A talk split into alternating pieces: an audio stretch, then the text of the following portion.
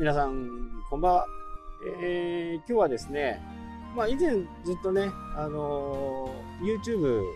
ね、どうやっておすすめに乗るかとかね、注目チャンネルにするためにはどうするのかっていうようなことをね、話していましたけど、えー、今もね、あのー、本当に変わることは何一つないというね、事実があります。まず、一番大切なのは、その動画、ね、ビデオが最後まで見てもらえるのか、もらえないのかという問題なんですね。なので、まあ、ブログとかね、そういったものに関しては、最初に結論をあって説明というのが一般的だと思うんですよね。えー、だらだらだらだら書いていて、最後に結論っていうとなかなか最後まで見てくれないで動画もねあのいろいろ見てると分かると思うんですけど最後のこう一番盛り上がるところだけを冒頭に持ってきてね。そこからオープニングで始まりという感じで、まあ、最後に盛り上がりが来るっていうようなね、まあ、言ってしまうとねテレビみたいな感じですよね。一番のね、メインのところを最初に持ってくるっていうのはもうテレビのね、やり方なんでね。まあ動画なんでね、基本はそんな感じでいいのかなと。で、長くね、見てもらう。まあそうすることによってね、視聴回数、視聴時間が長くなるということでね、長くなる動画、長い動画がね、YouTube が最も好むコンテンツと言われている。まあ本数だけ上げて、あまり人に見てもらえない動画って、まあ YouTube 的にもね、うん、どうかなっていう感じですよね。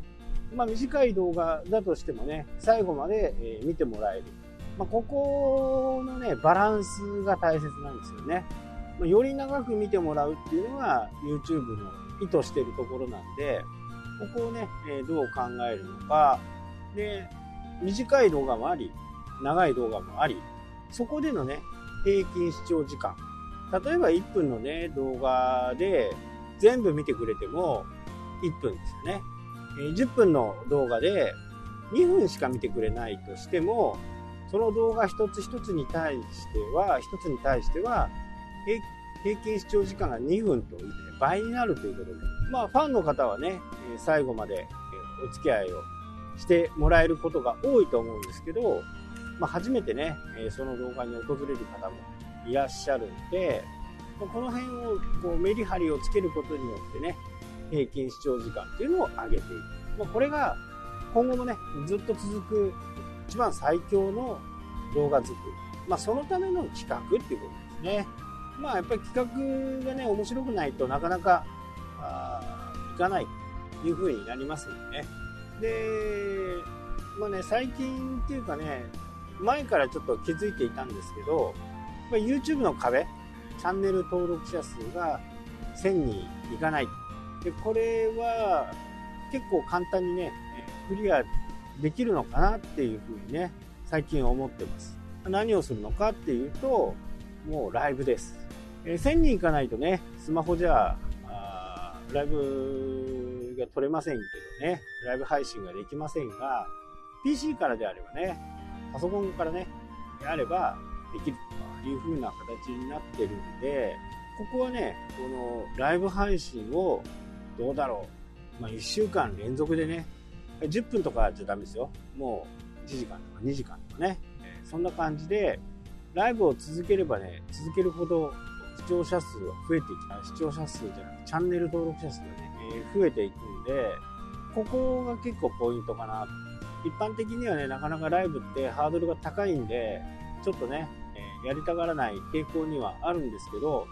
やりたがらないからこそね、チャンネル登録者数も増えていくっていうことですね。まあ、コンテンツ系とかね、ビジネス系であればね、なおのことライブをやって、そこで質問とかね、そういったものをこう積極的に受けて、そうするとね、あのー、コンテンツ枯れがなくなるんでね、そこは結構、まあ、他人頼りなんですけどね。でも、専門的にやられてる方であればね、一般的な質問とかを簡単に答えることができるんでね。で、一つの質問に対してね、その人一人だけが困ってるわけじゃないんで、その後ろのね、人、同じ悩みを抱えている人たちにも回答できるというところはね、やっぱり YouTube の一番の優れているところかなと。で、キーワードでね、探すっていう風な形になれば、まあタイトルにね、入れておくっていうことでね、検索にも当然引っかかる。で、そういう動画ね、ロングテールってね、いつも見られる動画じゃなくて、まあ定番みたいなね、えー、形になっていくんで、それはそれでね、えー、コンテンツとしての価値は高いかな。まあ、コンテンツの価値が高いということが証明されることによって、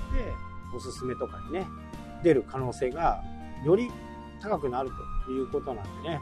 ぱり長い時間視聴してもらうっていうものが自分の中でね、あれば、まあそういったものを横展開していく。同じようなものをね、やっていくというふうな形。まあ僕の場合で言うと、まあ、YouTube についての、ね、再生回数の伸ばし方とかね、えー、YouTube を縦軸にしてね、そこから展開をしていく形が最もいいのかなというね。まあこれができることによって、次なるね、